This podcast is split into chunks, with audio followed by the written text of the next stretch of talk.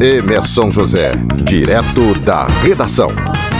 Olá, gente, estamos de volta com mais um podcast Emerson José, direto da redação, aí na sua plataforma de streaming preferida, Spotify, Deezer. Lembrando que de 6 a 7 da noite, de segunda a sexta, a gente tem um Fala Bahia pela Bahia FM, Bahia FM Sul.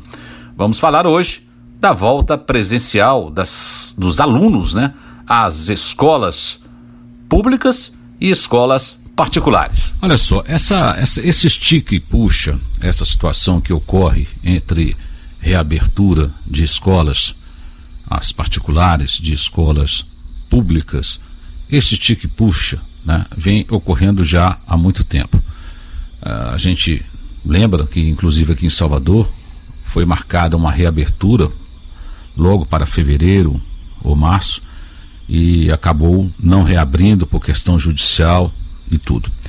Eu venho comentando, não só no Fala Bahia, como também no meu podcast Emerson José, direto da redação, que é uma situação que tem de haver a liberdade de expressão dos professores e funcionários das escolas e dos pais, principalmente quando se fala do ensino fundamental principalmente quando se fala das crianças. Mas a, gente tem que levantar aqui também algumas questões importantes diante disso. As escolas particulares estão voltando, a maioria delas, né? A maioria delas está voltando, mas a gente sabe muito bem que as, essas escolas particulares vêm tendo aulas online há praticamente todos esses 14 meses aí de pandemia. Por quê? Porque essas escolas, eu sempre alerto aqui, elas têm condições de dar essa aula e os seus alunos têm os instrumentos para poderem assistir às aulas. Eu sempre falo aqui, olha, não é toda criança que tem um smartphone em casa, que tem um computador em casa, que tem um notebook em casa e que tenha uma internet que aguente uma aula. Né? Uma aula de quatro horas ou de cinco horas, e às vezes, às vezes em ensino é, integral tendo aquele descanso e voltando pela tarde. A maioria não tem isso. E é dessa maioria que eu estou falando agora, porque nas escolas particulares o pai pode decidir. Né? Não, eu prefiro meu filho em casa, a gente tem que respeitar. Às vezes o pai se preocupa da criança pegar, às vezes o pai se preocupa da criança pegar e trazer para ele, ou trazer para o tio, ou trazer para o avô. Não dá para debater, não dá para discutir, não dá para dar uma opinião, dizer assim, ó, tá certo ou tá errado. Cada um tem que resolver porque trata-se da saúde de filhos, de pais, de avós, de tios, de professores, de profissionais de educação. Agora, é, é, é, é, o, o debate está sendo feito por gente que não tem seus filhos nas escolas públicas. Onde que eu quero chegar?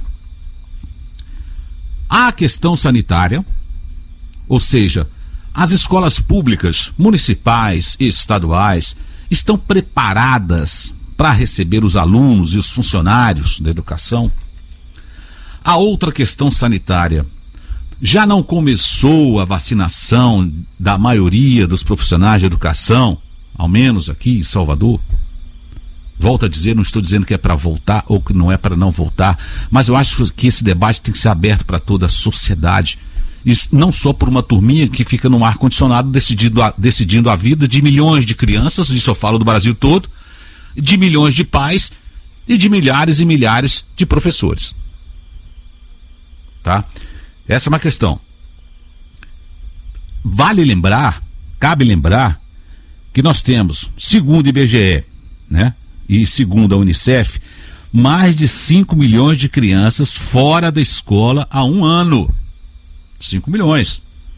Eu acho que passa disso. Tá?